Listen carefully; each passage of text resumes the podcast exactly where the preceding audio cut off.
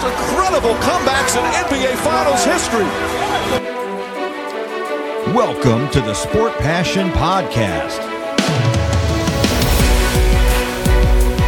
He shoots, he scores! Here is your host, Lars Marendorf. Einen wunderschönen guten Tag und herzlich willkommen zum Sport Passion Podcast. In der heutigen Ausgabe geht es um eure Fragen, um die Fragen der Hörerinnen und Hörer. Und ich werde heute versuchen, möglichst viele von den Fragen zu beantworten. Ich weiß gar nicht so vorhinein, wie lang die Folge werden wird. Und ich weiß aber jetzt schon, dass ich nicht alle Fragen beantworten werde heute. Das heißt aber nicht, dass die Fragen vergessen sind oder verloren sind, sondern ich sammle die auch. Es gab zum Beispiel Fragen zur Entwicklung der Liga, wie die im Vergleich zu anderen Ligen steht, auch wirtschaftlich. Und da ist es so, das ist eine Frage, die ich dann auch vielleicht eher in Richtung Off-Season legen möchte, weil dann auch ein paar neue Daten da sind von der NHL, aber eben auch von den anderen Ligen, um mal so eine Einschätzung zu geben, über was wir denn da auch an Umsätzen und so weiter reden. Ja, ansonsten erstmal schon mal vorab vielen, vielen Dank an euch, an diejenigen, die Fragen reingeschickt haben. Ähm, sehr, sehr toll, weil genau davon lebt ja dann auch der Podcast. Also nicht nur heute in einer speziellen Sendung, sondern eben dann auch bei den anderen Sendungen. Immer wieder, wenn ihr Fragen habt, gerne reinschicken, gerne mitgeben und dann entsprechend auch mir schicken at lars-mar oder info at sportpassion.de. Also das sind die Adressen, wo ihr mich erreichen könnt, wo ihr Fragen loswerden könnt. Und da freue ich mich immer wieder, also nicht nur, wenn ich speziell darauf hinweise, dass ich die für eine Sendung gerne zusammenstellen würde. Ja, das als Vorbereitung, das als Einleitung. Und damit legen wir los und wir fangen an mit dem Themenblock Covid-19. Der hat euch aus gutem Grunde leider muss man ja dann auch da wieder sagen, am meisten interessiert. Und da fange ich an mit Julian Zado. Julian hatte gefragt, welche Änderungen am Covid-Protokoll wurden damals heute beschlossen. Also es war die Frage im Dezember und tatsächlich ging es los. Es waren ja mehrere Dinge, die die NHL besprochen hat am 18. Dezember. Und da wurde von der NHL erstmal das Covid-19-Protokoll angepasst. Es wurden verstärkte Maßnahmen dort ja installiert, um einmal zu reagieren auf die Ausbrüche, die es im Dezember gab, Mitte Dezember bei den Teams, Anfang Mitte Dezember, aber auch um darauf zu reagieren, dass die Omikron-Variante sich auf dem Vormarsch befand damals und auch weiterhin natürlich noch auf dem Vormarsch ist. Also in den USA sind leider die Intensivstationen am Anschlag und dementsprechend hat auch die NHL reagiert, nicht unbedingt wegen der Intensivstation, weil die Erkrankung so schwer war, das zum Glück nicht, aber natürlich, weil sie vermeiden wollte, viele, viele Spiele dort eben verlegen zu müssen. Deswegen hat man gesagt, okay, wir werden jetzt neue Regeln einführen, beziehungsweise teilweise auch wieder alte Regelungen, die auch im letzten Jahr bestanden. Ziel ist natürlich, Ansteckungen zu verhindern, möglichst früh und auch eine Übertragung zu verhindern auf die anderen.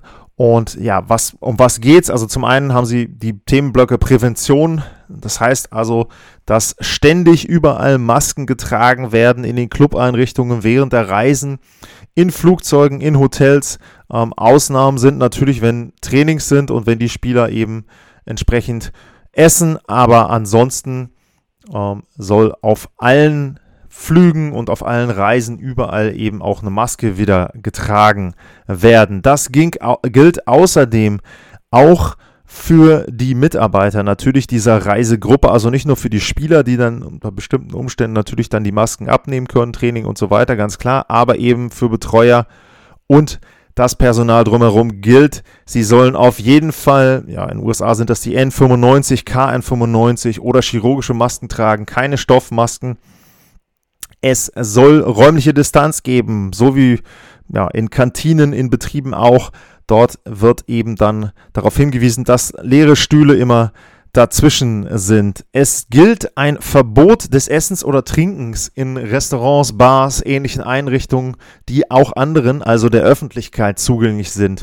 Das heißt also auch in den Hotelanlagen, äh, wo die Clubs sind, außer wenn sich die Spieler bzw. dann die Reisegruppe in einem eigenen abgesperrten privaten Raum oder Bereich befindet. Und da gibt es dann auch wieder Regelungen. 12 Fuß sind das dann in den USA, wo dann der nächste, ja, in dem Fall dann nicht-Teilnehmer dieser NHL-Reisegruppe äh, sitzen darf. Es ist wie bei, im Prinzip, sage ich mal, wie auf dem normalen Arbeitsleben auch, es sollen virtuelle Treffen oder nur kurze persönliche Meetings bevorzugt werden. Äh, die Zugänge zu den Umkleideräumen werden stark begrenzt und es gibt natürlich Empfehlungen für die Spieler. Das bezog ich vor allem dann auf den Weihnachtsurlaub. Es sollen keine öffentlichen Verkehrsmittel genutzt werden. Sie sollen möglichst in kleinen Reisegruppen reisen ähm, möglichst auch nicht öffentlich essen und eben dann auch entsprechend auch da wieder nur in privaten Bereichen und Weihnachtsfeiern und ähnliches sind komplett verboten. Dann geht es natürlich darum, die Spieler, ähm, ja, Ausbildung wird das hier genannt, also einfach nochmal über die Maßnahmen zu informieren. Das heißt also, dass es Meetings gab, hoffentlich virtuell, wie das da gefordert wurde, wo einfach diese neuen Maßnahmen beziehungsweise die Verstärkung und Rückkehr zu den alten Maßnahmen dort einfach erläutert wurden.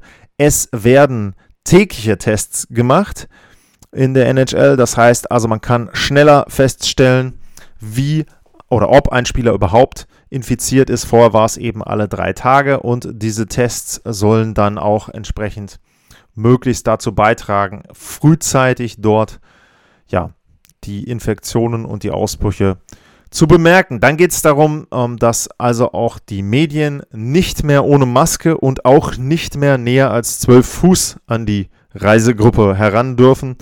Ähm, kennt man ja auch, wenn man jetzt zum Beispiel bei uns in Deutschland dann sich die Fußball-Bundesliga anguckst, wo dann da die Mikrofone eben entsprechend auf Distanz dort gehalten werden. So ähnlich sieht das dann in der NHL eben auch aus. Werbevideos werden noch eingeschränkt, da gibt es auch wieder Regelungen, äh, wie nah man dann, wenn man denn ein Werbevideo drehen muss, überhaupt am Kamerateam dra dran sein darf und so weiter und so fort. Okay.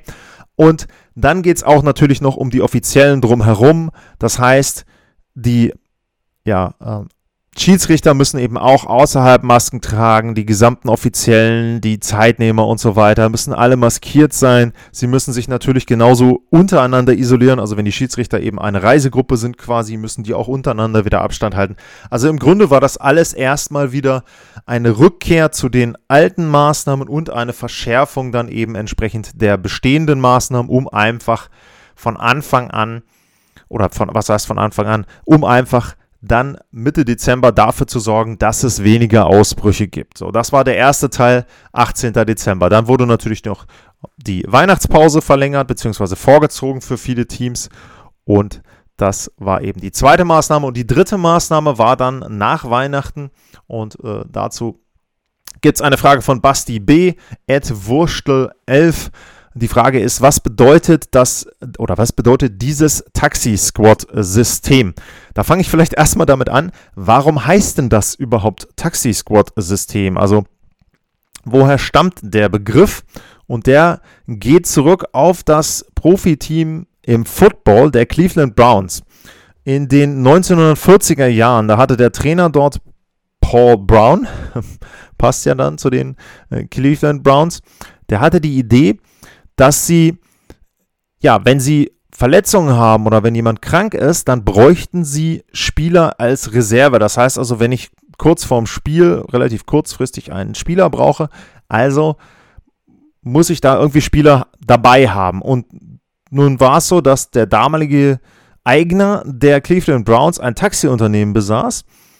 Und dann hat er ja quasi die anderen Spieler, also die Spieler, die nicht im Footballteam aktiv waren, die hat dann der Besitzer quasi in seinem Taxiunternehmen bezahlt. Also die sind nicht wirklich Taxi gefahren, aber die standen dann eben bei ihm mit auf den Gehaltslisten drauf. Und daher kommt dieser Name Taxi Squad. Das heißt also, das sind Spieler, die geparkt werden sozusagen, was ja auch im Zusammenhang mit Taxi dann auch sprachlich da noch ganz gut passt. Ja, was heißt das Taxi-Squad-System jetzt, was die NHL dann am, 29, äh, am 26.12. Entschuldigung, beschlossen hat? So, Ich hatte da als Beispiel auch das Spiel von Colorado in Nashville schon mal in einer Sendung genannt, wo eben Colorado kurzfristig Covid-19-Fälle hatte. Und dann ist es so, je nachdem, wo die AHL-Franchise, also je nachdem, wo das Farm-Team, die ja, Nachwuchs-Reservemannschaft, wie auch immer man das bezeichnen will, Minor League-Team, da gibt es ja ganz, ganz viele Begriffe, je nachdem, wo diese Mannschaft angesiedelt ist, ist es natürlich für die Teams einfach oder eben auch nicht einfach, Spieler nachzuholen. So, Colorado war in Nashville. Ich weiß gar nicht, wo das Nachwuchsteam von Colorado gerade war, aber sagen wir mal, es war an der Westküste. Dementsprechend kannst du da selbst mit dem Flugzeug die Spieler nicht mehr rechtzeitig reinholen. So, also hat Colorado dieses Spiel mit weniger Spielern bestritten, als sie ja, laut NHL-Regularien in einem normalen Kader haben dürfen. So. Das heißt also, die Teams haben ein Problem bei kurzfristigen Ausfällen. Die Liga hat deswegen jetzt die Taxi-Squad-Regelung wieder aktiviert und die soll erstmal gelten bis zum All-Star-Break. Das heißt also, bis dahin haben die Teams die Möglichkeit, sechs Spieler maximal in den Taxi-Squad-Kader aufzunehmen. Und diese Spieler dürfen mit dem NHL-Club reisen, sie dürfen mit dem NHL-Club trainieren und sie dürfen am Stichtag, also am Spieltag dann bis 17 Uhr in das Team reingenommen werden, in den NHL-Kader. Das heißt also, man kann kurzfristig dort die Spieler aus diesem Reservekader, aus der Taxi-Squad hochziehen. Außerdem wurde gesagt, dass die Regelungen für den Salary Cap angepasst wurden. Das liegt ganz einfach daran, wenn man die Spieler mit hochzieht, dann kann es natürlich sein, dass wenn ich jetzt kurzfristig an dem Tag einen Spieler mit reinziehen muss, dass ich dadurch meine Salary Cap Regeln oder Regelungen ja missachten muss quasi. Und da hat man eben gesagt, es wird Ausnahmen dafür geben, dass zum Beispiel die Leistungsprämien, die ja auch in gewissem Maße Bestandteil des Salary Caps sind, da gibt es einen Pool, den man dann eben entsprechend vergeben muss. Und diese Leistungsprämien, die werden häufig auch für Spieler, die so zwischen NHL und Nachwuchsteam wandern, eben festgelegt. Das heißt also, ein Spieler kriegt zum Beispiel eine Leistungsprämie. Nehmen wir mal an, der macht zehn Spiele oder so oder macht fünf Tore, wie auch immer, kriegt er eine Leistungsprämie. Und Jetzt ist es so, dadurch, dass ich ja kurzfristig und ganz schnell und vielleicht auch verschiedene Spieler in meinen Kader holen muss, kann es sein, dass ich gerade diesen Pool eben verletze und dort mehr Leistungen den Spielern dann zahlen muss. Und da hat man sich dann drauf geeinigt, NHL und die Spielergewerkschaft der NHL, dass sie eben entsprechend, dass die Teams dort Verstöße haben dürfen quasi und diese Leistungsprämienüberschreitung die wird dann in der nächsten Saison wieder berücksichtigt. Das heißt, man hat da in dieser Saison keinen Schaden, weil man gesagt hat, ansonsten würden die Teams zwar sechs Spieler haben, vielleicht in ihrer Taxi-Squad, aber aus CBA-Gründen könnten sie gar nicht die Spieler dann hochziehen. Also da hat man auch eine Anpassung vorgenommen. Und man hat eine Anpassung vorgenommen, dass die Teams auch Torhüter flexibler zurückrufen müssen. Das kann man sich im Detail noch durchlesen, wenn man das möchte. Aber im Prinzip ist es so, dass dort auch die Regelung auf etwas kurzfristige Fristen dann auf etwas kleinere Zeiträume dann eben eingeschränkt wurde. Und es muss nicht so sein, dass ein Team zum Beispiel jetzt im letzten Spiel äh, zwei oder weniger Torhüter hatte, sondern man kann dann eben auch flexibler wieder Torhüter zurückholen. Also im Grunde, wenn man das vereinfacht ausdrücken will, die NHL hat die Taxi-Squad-Regelung für sechs Spieler wieder eingeführt, damit die Teams möglichst kurzfristig ihren Kader auffüllen können. Also, wir haben Verschärfung der Maßnahmen, wir haben die Taxi-Squad-Regelung und am 29. Dezember, kurz vor Jahreswechsel, gab es dann noch die Änderung der Isolationszeiten nach positiven Covid-19-Tests und die wurde reduziert von 10 auf 5 Tage. Das heißt also, die Spieler müssen sich dann eben noch 5 Tage isolieren und können sich dann freitesten. Das gilt allerdings nur in den USA. In Kanada gelten 10 Tage, außer in British Columbia, da gibt es eine siebentägige Isolationszeit. Also kann man sich jetzt im Prinzip abgestuft das Ganze merken. Alles in Kanada, außer den Canucks, 10 Tage, die Canucks sieben Tage und alle Teams in den USA fünf Tage Isolationszeit bei einem Covid-19-Befund und dementsprechend dann kann man sich dort auch wieder freitesten. Auch das natürlich eben eine Regelung mit der man verhindern will, dass die Ausbrüche zu groß werden und dass Spieler ohne Symptome, die ja dann gesund sind, auch eben entsprechend nicht mehr ausfallen. Ein weiterer Punkt, der nicht als Regel festgelegt wurde, der aber von der NHL einfach ausgeführt wurde, ist das Verlegen beziehungsweise erstmal ja das temporäre Absagen von Spielen in Kanada. Das ist relativ einfach. Der Grund dafür ist Geld. Mit jedem Heimspiel der Toronto Maple Leafs gehen 3 Millionen Dollar flöten. Und dementsprechend hat man gesagt, okay, in Kanada finden möglichst wenige bis teilweise gar keine Spiele statt. Die verlegt man erstmal nach hinten und dann guckt man, wie man die eben entsprechend in den Terminkalender wieder reinbekommt. Also das sind die Regelungen, die es rund um das Thema Covid-19 gab. Erste Themenblock bei den Fragen ist damit abgeschlossen und ich mache mal eine kurze Pause und dann geht es gleich weiter.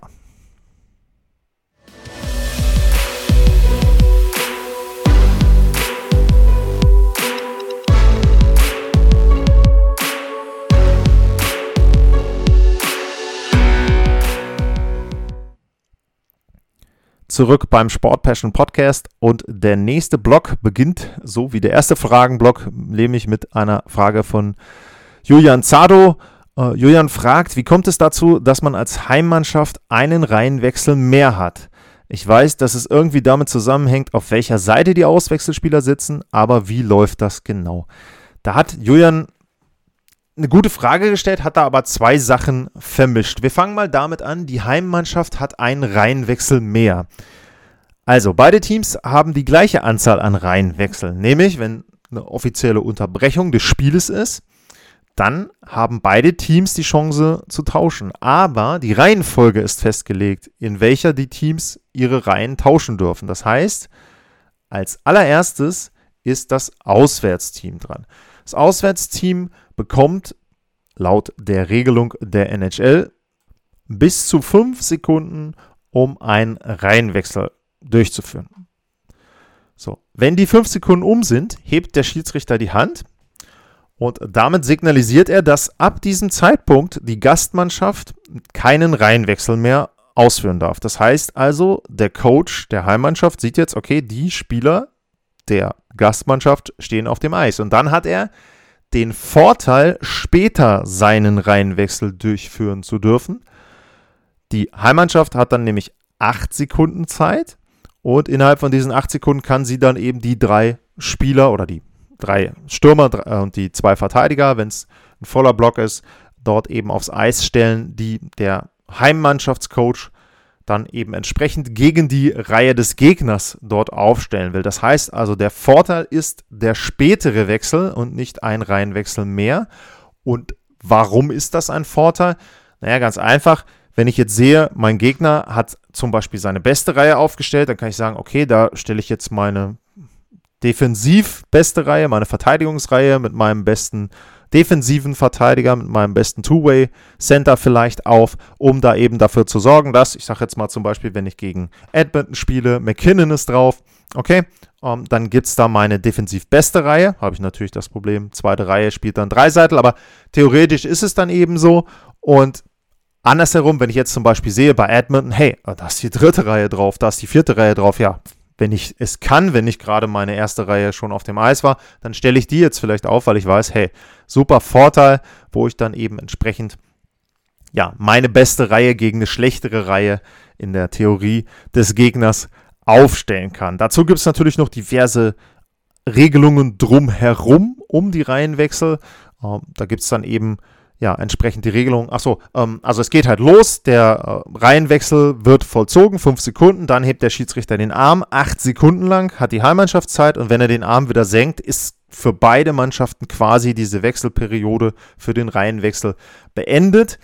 Danach, je nachdem, ob irgendein Verstoß während dieser Limits passiert ist, geht der Schiedsrichter, entweder, sagen wir mal, die Gastmannschaft hat einen Verstoß gehabt, dann geht er hin, gibt eine Warnung an die Bank, Schrägstrich den Coach.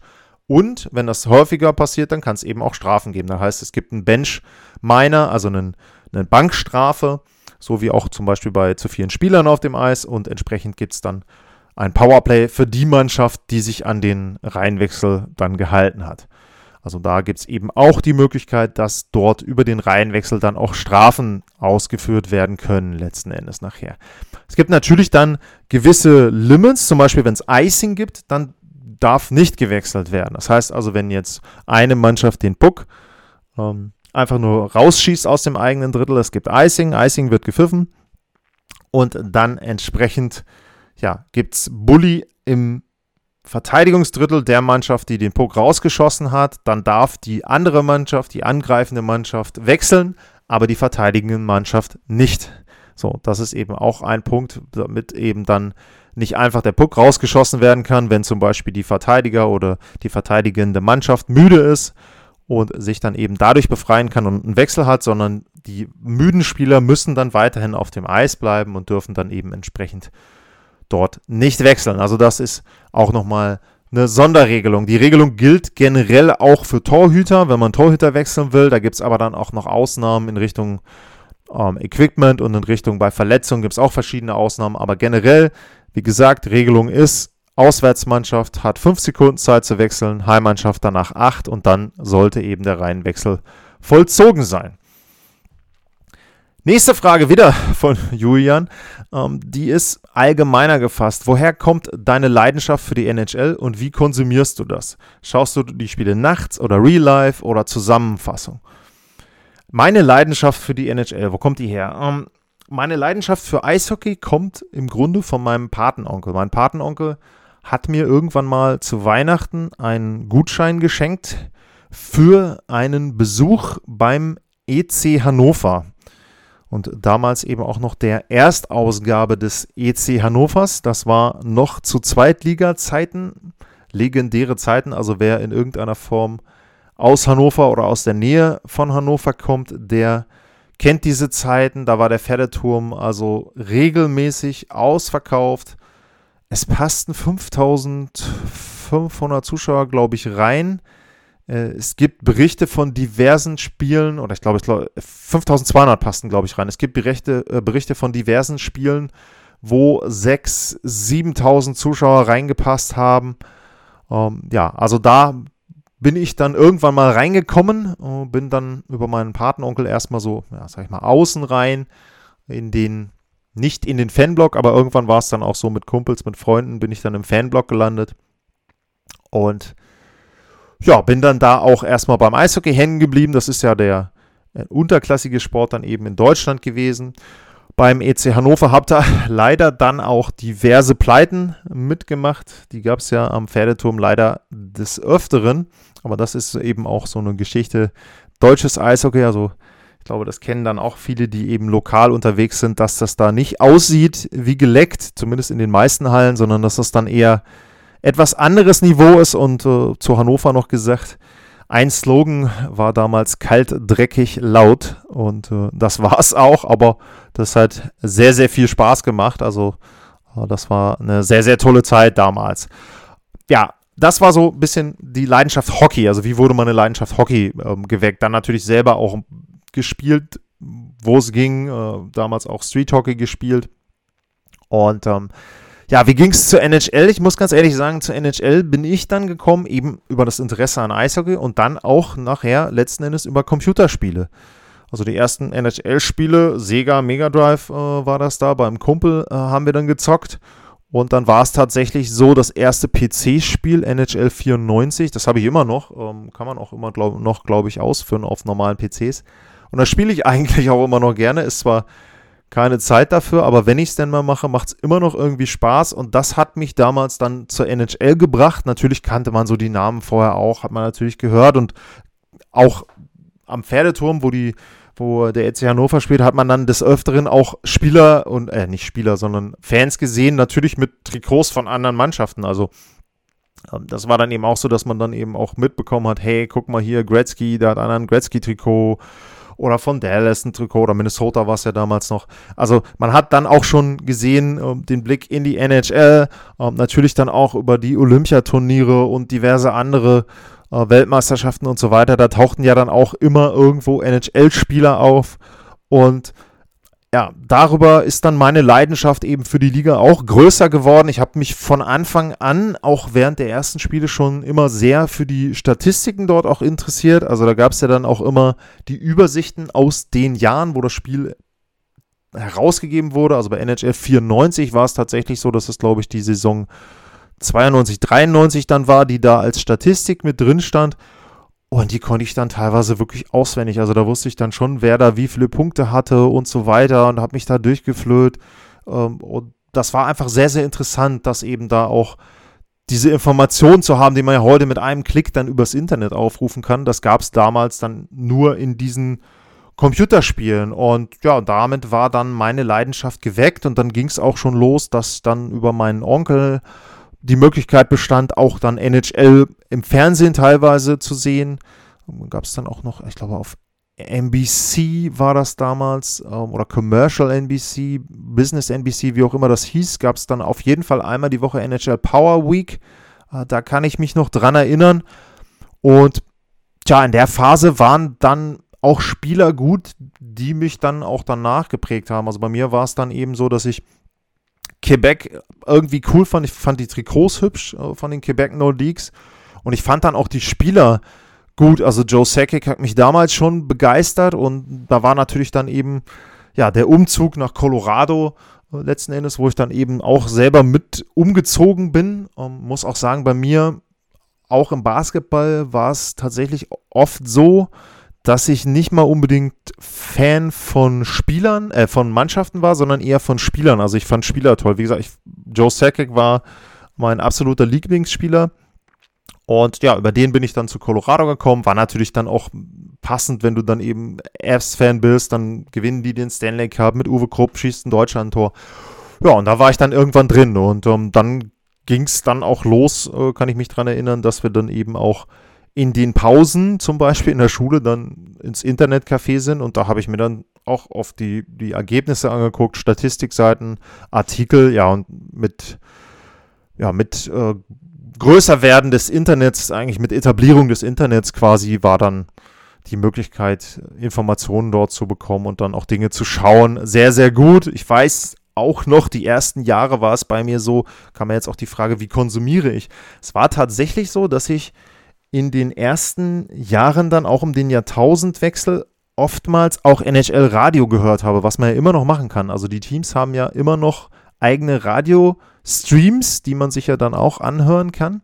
Und das habe ich tatsächlich gemacht. Also ich habe teilweise während der Playoffs Nächte vorm PC damals verbracht, um NHL Radio zu hören, was ja auch ein bisschen auf die Bandbreiten äh, dann oder den Bandbreiten geschuldet war, weil man natürlich nicht die Bandbreiten hatte wie heutzutage, wo man da irgendeinen Stream gucken kann, sondern es war halt tatsächlich so, dass ich dann irgendwie übers Modem zumindest in der Lage war, diese Radios zu hören. Ich konnte die Radiospots tatsächlich dann auch auswendig, diese äh, Radiospots, die dann da immer in den USA liefen, gibt ja diverse Unterbrechungen und ja, da habe ich dann NHL Radio drüber gehört. Also das war damals. Die Frage zielt allerdings auch mehr auf heute. Ja, wie konsumiere ich heute? Also ich stehe selten auf und gucke mir Spiele live an nachts. Das passiert im Moment sehr, sehr wenig.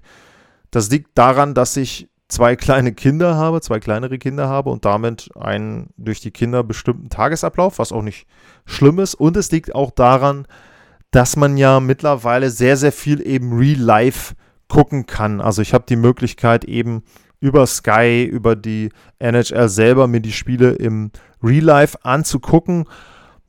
Ja, wie sieht meine Routine im Moment aus? Also im Moment ist es so einfach aus Bequemlichkeitsgründen. Ich schaue sehr, sehr viele Spiele, die Highlights. Ich versuche meistens auch die Extended Highlights zu gucken.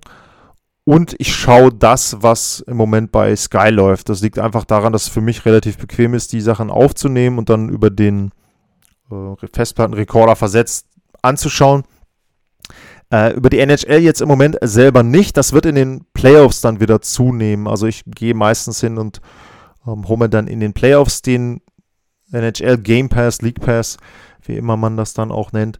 Ähm, und ja, schaue mir dann da die Playoff-Spiele an und mache das dann auch meistens versetzt Kommt allerdings darauf an, es ist schon so, wenn jetzt Western Conference Final Game 7 ist oder zum Beispiel äh, Colorado Dallas war, glaube ich, Game 7 ähm, in der Bubble, das habe ich mir angeguckt. Also wenn es Spiele sind, wo du, wo du weißt, okay, das kann jetzt irgendwas Historisches werden oder so, das schaue ich mir schon dann auch live an, aber auch da muss man eben sagen, abhängig natürlich vom Privatleben, aber natürlich auch vom Berufsleben in allererster Linie dann auch.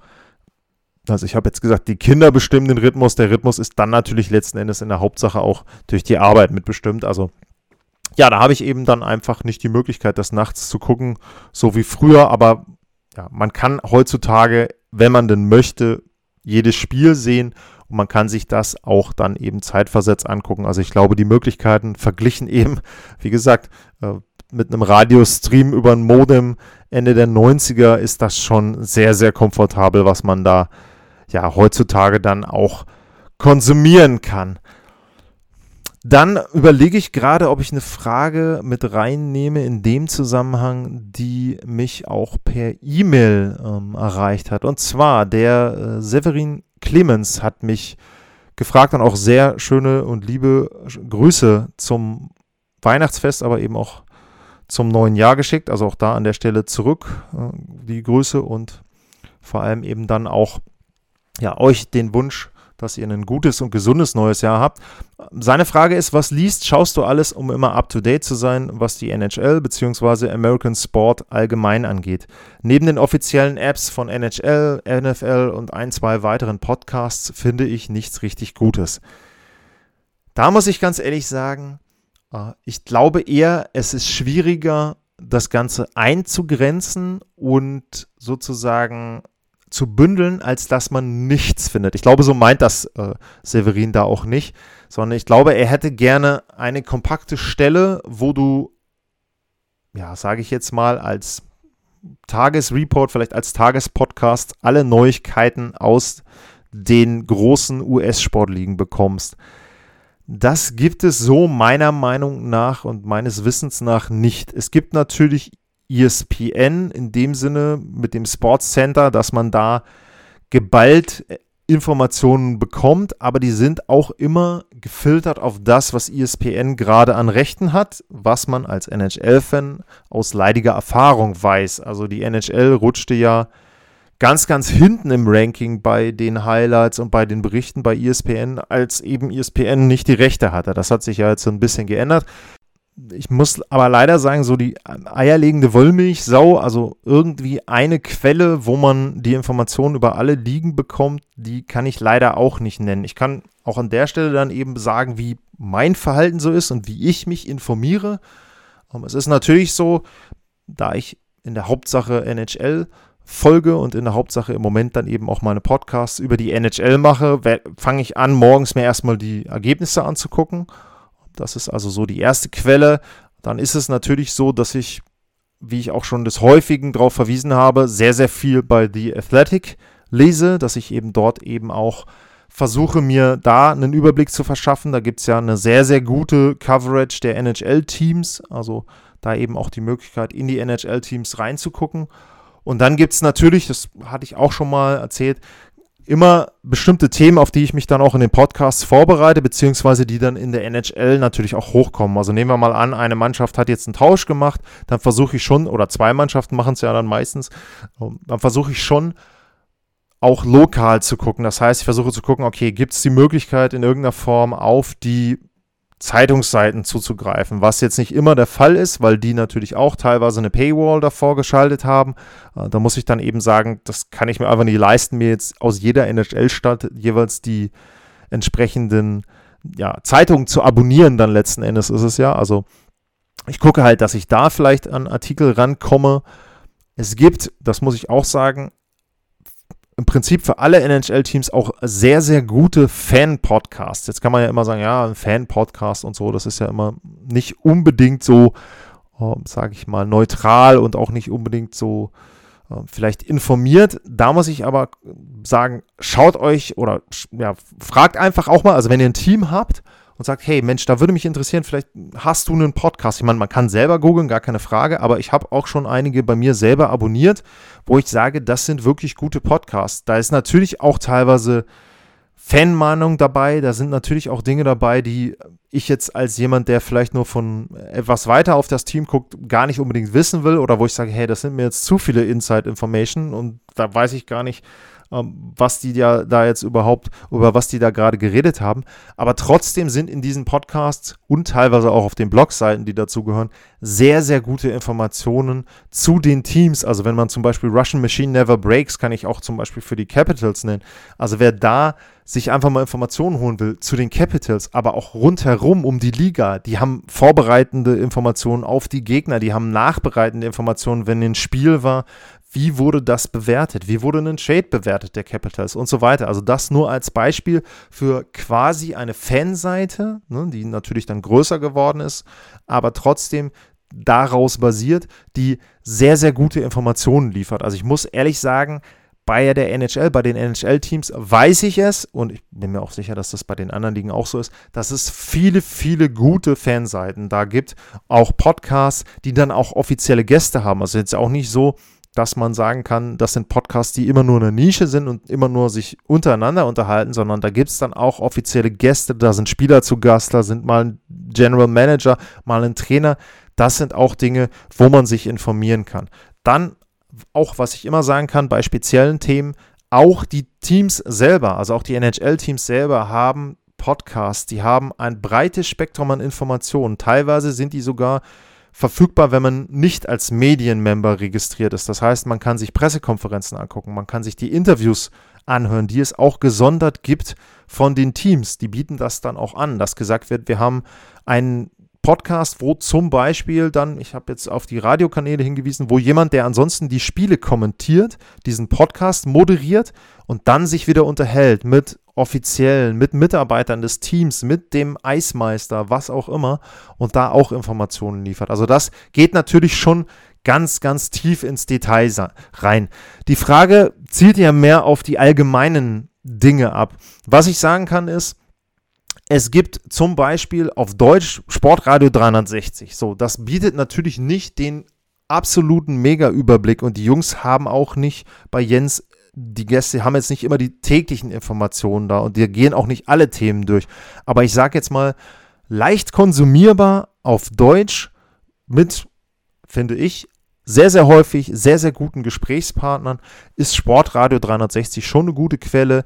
Die Sofa-Quarterbacks sind dann zum Beispiel auch wieder ein Themenblock, wo es, oder ein weitere Unterpodcast, wo es dann in die Details reingeht. Aber wenn man sich die Big Show anhört und die Teile anhört, zum Beispiel zum US-Sport, mit einem Dre Vogt, äh, mit den Jungs von den Sofa-Quarterbacks, Andreas Renner, wenn die sich über die NFL unterhalten, das ist sehr gut.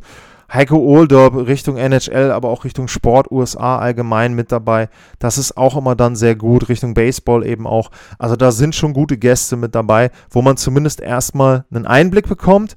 Dann habe ich eben erwähnt, NBA, wenn man das auf Deutsch hören möchte und Informationen zur NBA haben möchte, sollte man ganz einfach André Vogt folgen und den Podcast von André Vogt hören. Da kriegt man einen sehr, sehr guten Überblick, einen sehr, sehr guten Einblick und dann ist es eben so wie bei den anderen Themen auch, ähm, dann muss man selber entscheiden, was man noch an Details haben will. Bei mir ist es so, ich höre zum Beispiel Zach Lowe sehr, sehr gerne zu, ähm, wenn man jetzt auf den Themenblock NBA gucken möchte. Dem höre ich sehr, sehr gerne zu. Der hat auch oft sehr gute Gesprächsgäste. Ich höre Bill Simmons, den Bill Simmons Podcast, nicht mehr so häufig wie früher. Früher habe ich, glaube ich, fast jeden Podcast gehört. Ich pick heute schon sehr, sehr gezielt raus weil er natürlich auch ein wesentlich breiteres Spektrum mittlerweile hat. Früher war es viel Sport, mittlerweile ist auch viel Entertainment dabei. Aber zum Beispiel, wer jetzt sich für Basketball interessiert, die Book of Basketball Serie, die er da dann als Podcast auch hatte, Rewatchables in dem Sinne, dass sie also sich NBA-Spiele dann noch angeguckt haben von vor 10, 15, 20 Jahren das waren schon für mich geniale Podcasts, wo dann auch, ja, meine Jugendzeit dann eben auch wieder mit aufgelebt ist. Hatte ich ja auch erwähnt, wie ich da mit Eishockey sozialisiert wurde. Basketball lief dazu parallel. Also da habe ich viele, viele Dinge dann eben wirklich nachts live gesehen, über die sich die Jungs dann in den Podcasts da bei Bill Simmons unterhalten haben. Also das kann ich auch empfehlen, aber auch da, es gibt nichts eben, wo man sagen kann, das kannst du jetzt immer dir anhören Im Bereich Hockey ist noch zu nennen, Hockey Central at Noon ist von Sportsnet.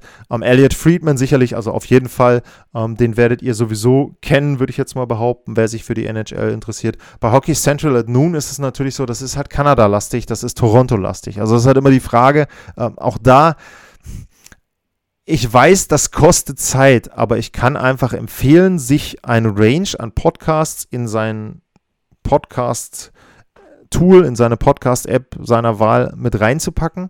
Und dann muss man einfach gucken, was für Gäste waren denn da, was für Themen werden denn da behandelt.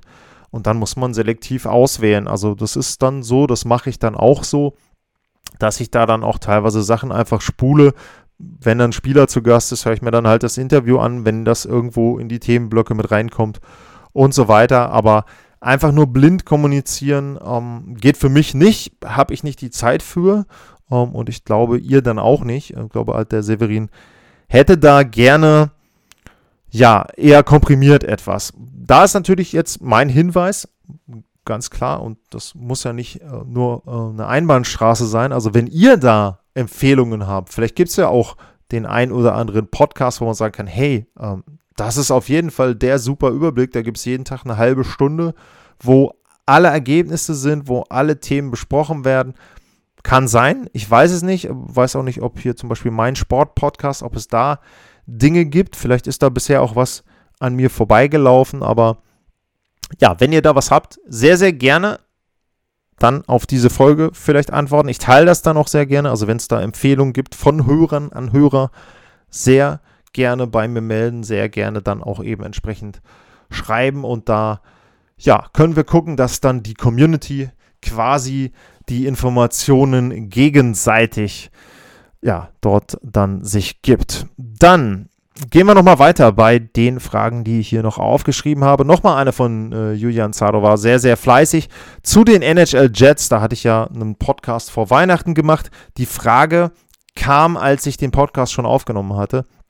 Deswegen sorry, dass ich das den Experten ähm, den äh, Murat da nicht gefragt habe. Sehen sich die Fans in der Tradition der alten Jets oder ist nach dem letzten Umzug vor Ort einfach ein neues Franchise gewesen?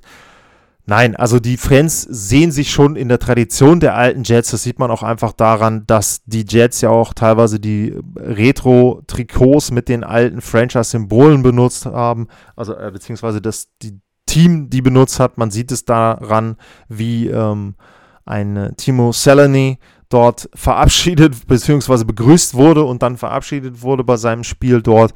Man sieht es daran, wie auch die Trikots aussehen, die die Fans dann in der Halle haben. Also das ist im Prinzip so, okay, äh, da war ein paar Jahrzehnte kein NHL-Team, aber wir haben jetzt unsere Jets wieder, die sind wieder da und es interessiert da überhaupt keinen, dass jetzt offiziell die Franchise quasi noch in Arizona ist. Ähm, ja, das ist denen egal, die haben ihre Jets wieder, also das ist die eine Franchise der alten Jets. Ähm, ist natürlich so, dass die NHL bei den Rekorden das meiner Meinung nach nicht macht und dort eben nicht komprimiert. Das heißt also, da wird einfach auf die Atlanta Thrashers zugegriffen. Aber gut, sei es drum, die Fans sehen das anders. Zu den Jets gab es auch noch eine Frage von Toba2763 oder 2763.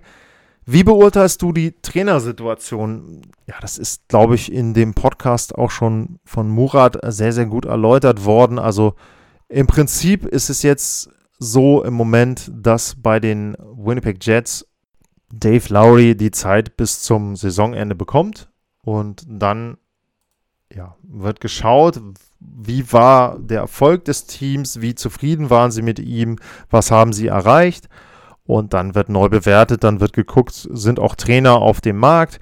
Ähm, Im Moment sind sie nicht in den Playoffs, aber es ist ja noch ein bisschen Zeit, es ist noch nicht mal die Hälfte der Saison rum. Sie sind noch in einer Position, wo du sagen kannst, da sind sie noch nicht abgeschlagen, also besteht immer noch die Möglichkeit, dass sie da in Richtung Playoffs gucken können.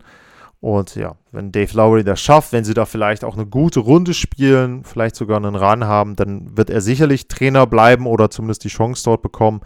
Ich kann es mir nicht vorstellen, dass ihnen das gelingt. Ich glaube, dass die Jets vielleicht siebter, achter werden. Also wenn man jetzt das Playoff-Ranking in der Western Conference sich anguckt und die erste Runde war es dann, also wenn du entsprechend dann die Gegner dir anguckst, die du vorne haben kannst, ähm, dann ja, glaube ich nicht, dass sie zum Beispiel gegen die Fs eine große Chance haben werden, aber ja, das äh, sehen wir dann. Ansonsten ist es eben so, dass die Geschichte von Paul Maurice natürlich mich auch sehr, sehr überrascht hat. Also, das ist eben etwas, äh, was man nicht vorhersehen konnte.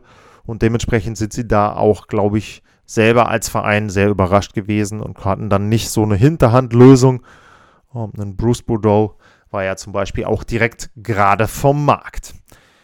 Dann stellt KA1-Simons, Simons Simmons Simons, eine sehr, sehr interessante Frage. Welche taktischen Möglichkeiten hat ein Coach grundsätzlich? Man spielt ja eigentlich immer 2-3 und hofft, dass die ersten beiden Reihen scoren. Das würde ich interessant finden, da ich selber nie gespielt habe. So, jetzt kann man natürlich sagen, ja, taktische Möglichkeiten gibt es ja beim Basketball dann auch nicht. Da spielen immer fünf. Ne? Hast natürlich, oder du hast halt 2-2-1, aber ja, hm, taktische Möglichkeiten. Welche gibt es beim Eishockey? Es gibt natürlich eine Fülle an taktischen Möglichkeiten, die ein Coach ausschöpfen kann. Die Frage ist allerdings immer, und das gilt ja dann bei allen Sportarten, wann endet dieser Einfluss, beziehungsweise hat er immer noch Einfluss, wenn das Spiel erstmal da ist. Eine Einflussmöglichkeit, die habe ich im heutigen Podcast schon erwähnt, das sind die Reihen, die Reihenwechsel. Das heißt also, du kannst dir als Coach vorher überlegen und eben dann auch mit deinem Team erforschen, also die Daten dir anschauen, welche Reihenkombinationen sind denn die besten? Also zum einen, welche Reihe kann ich am besten aufs Eis schicken? Das heißt, welche drei Spieler, nehmen wir mal die Stürmer, welche drei Spieler passen bei mir am besten zusammen? Aber dann natürlich, weil ich ja nicht alleine spiele, sondern immer einen Gegner habe, welche Spieler von mir passen denn zu welchen Spielern vom Gegner, beziehungsweise passen überhaupt nicht?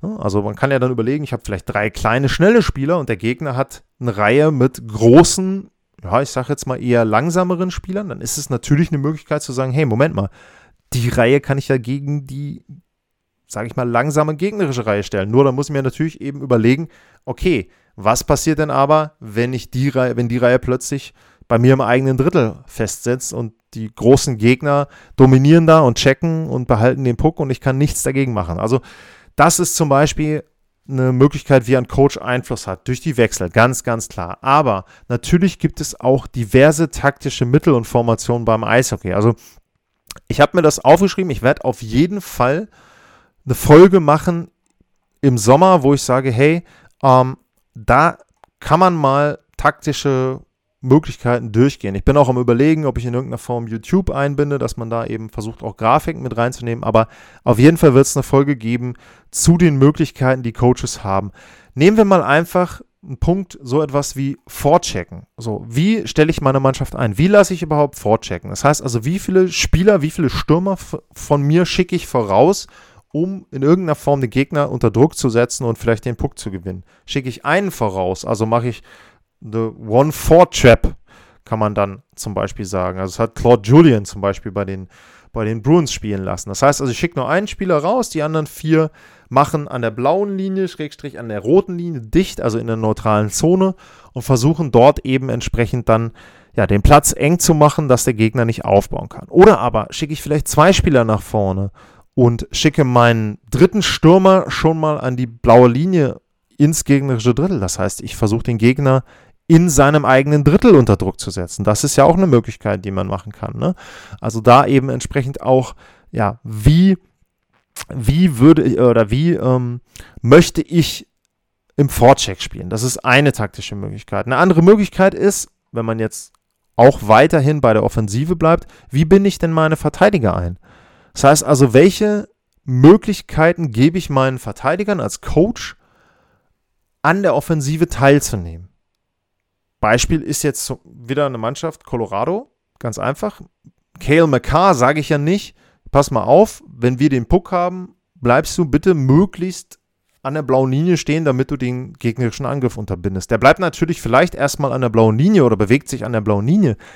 Aber natürlich hat der grünes Licht, wenn er eine Möglichkeit sieht, in irgendeiner Form an der Offensive teilzunehmen. Dann darf er sich da einschalten, dann darf er auch selber versuchen, dort etwas zu kreieren und Dinge in der Offensive einzuleiten, beziehungsweise selber abzuschließen.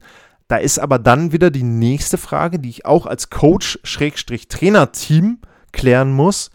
wie ist denn dann die Coverage vom Verteidiger oder wie ist die Absicherung vom Verteidiger? Das heißt also, wie reagieren, wenn die Verteidiger sich einschalten, die entsprechenden Stürmer mit? Das sind alles Dinge, die ich natürlich taktisch klären muss. Genauso der Aufbau. Was ist meine Zielsetzung? Spiele ich bevorzugt Dump and Chase, weil ich sage, okay, ich habe den Puck sicher im gegnerischen Drittel. Ich kann dann vielleicht mit meinen schnellen Stürmern entweder den Puck direkt holen oder ich habe groß, große Spieler, die vielleicht auch über einen Check sich den Puck erarbeiten können und so weiter. Also auch da gibt es diverse Varianten, diverse Abstufungen. Wie kann ich denn meinen Angriff gestalten? Möchte ich ja, mit dem Puck ins gegnerische Drittel kommen, idealerweise kontrolliert.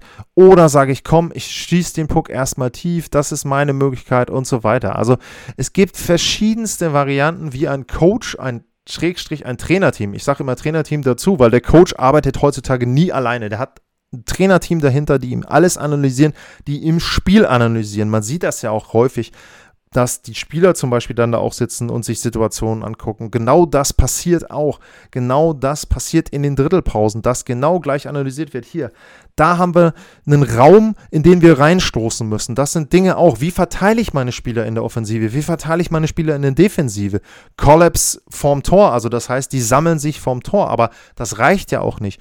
Dann genauso taktische Ausrichtung im Powerplay in Unterzahl? Spiele ich eine passive Box in Unterzahl? Spiele ich eine aggressive Box? Gehe ich drauf? Gehen die Spieler alle vier drauf? Rotieren die? Wie spiele ich die? Spiele ich in irgendeiner Form als, als Raute, Schrägstrich, als, als Diamant dann in der Offensivaufstellung? Wie mache ich das? Also wie genau möchte ich meine Spieler auf dem Eis platziert haben? Das wird bis ins Detail analysiert und besprochen.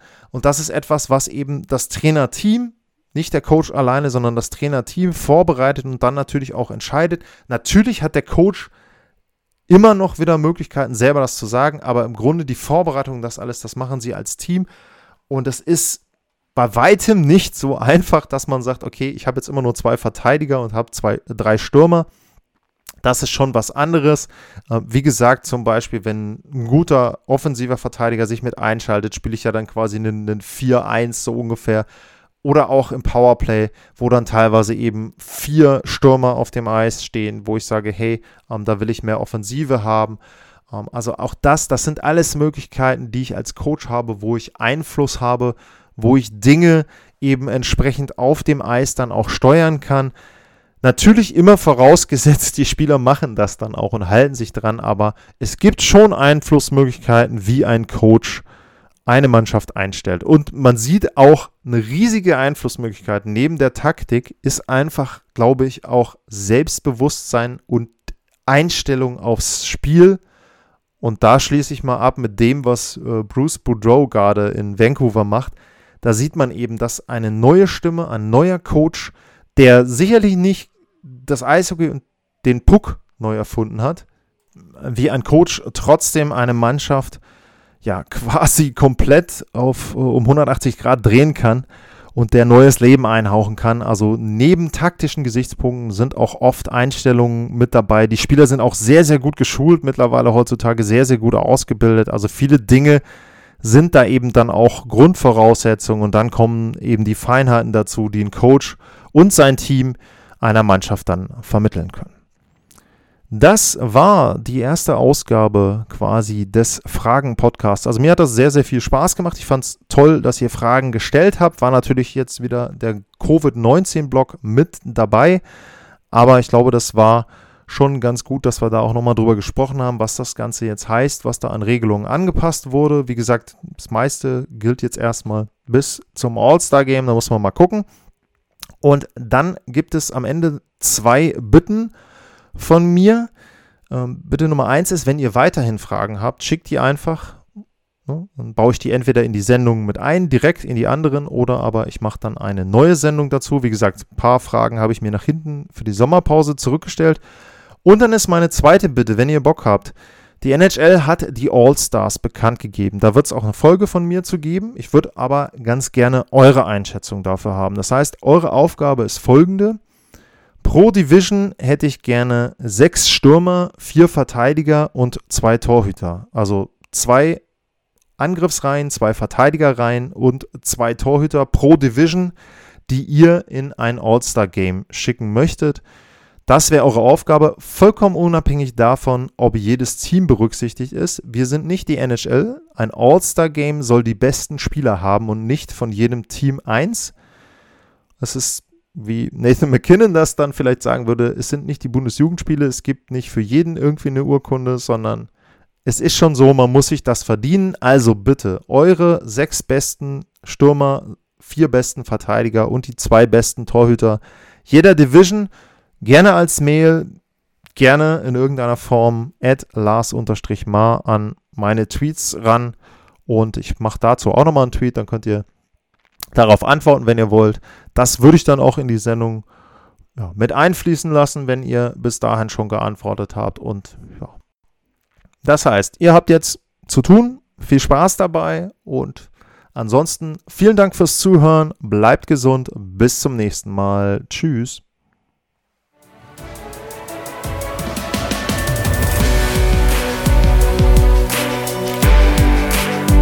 Sportliche Grüße. Das war's, euer Lars.